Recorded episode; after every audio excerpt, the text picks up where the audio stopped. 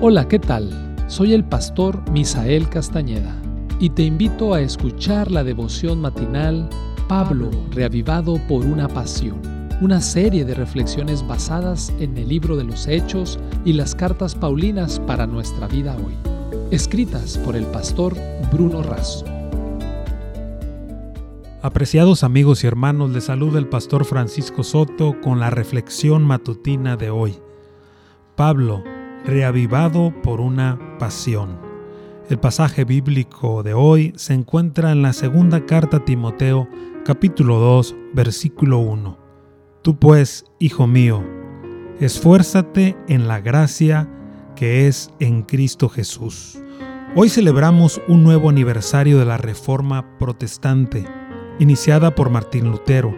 En el capítulo En la encrucijada de los caminos del libro El conflicto de los siglos, Elena de White cuenta que por su medio realizó Dios una gran obra para reformar a la iglesia e iluminar al mundo.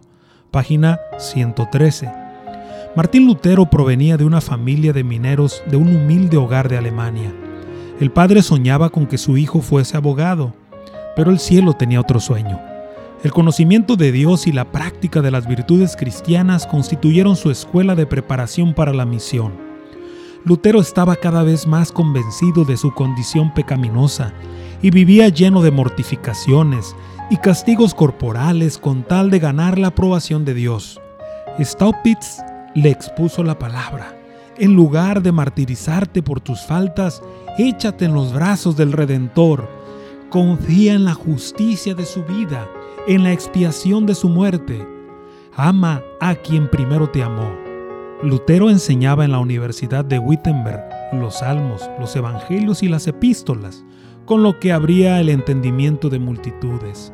Fue poderoso en las escrituras y la gracia del Señor, persuadiendo con la verdad.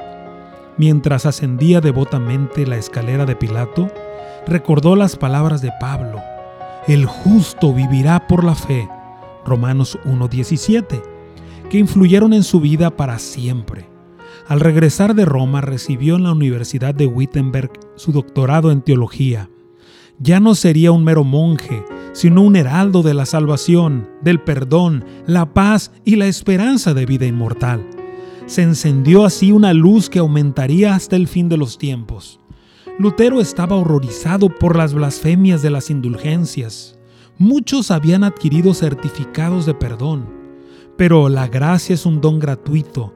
Por eso aconsejaba no comprar indulgencias, sino confiar en el Redentor.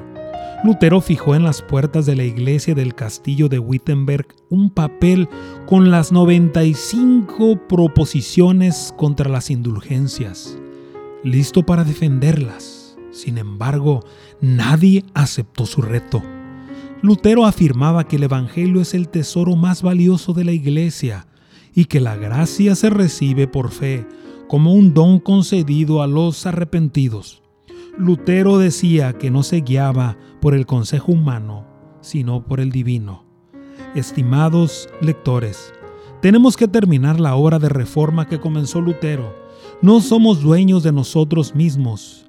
Permitamos ser impulsados a terminar la misión apasionados por su amor y su gracia irresistibles. Que Dios te bendiga a irresistible al compartir su palabra.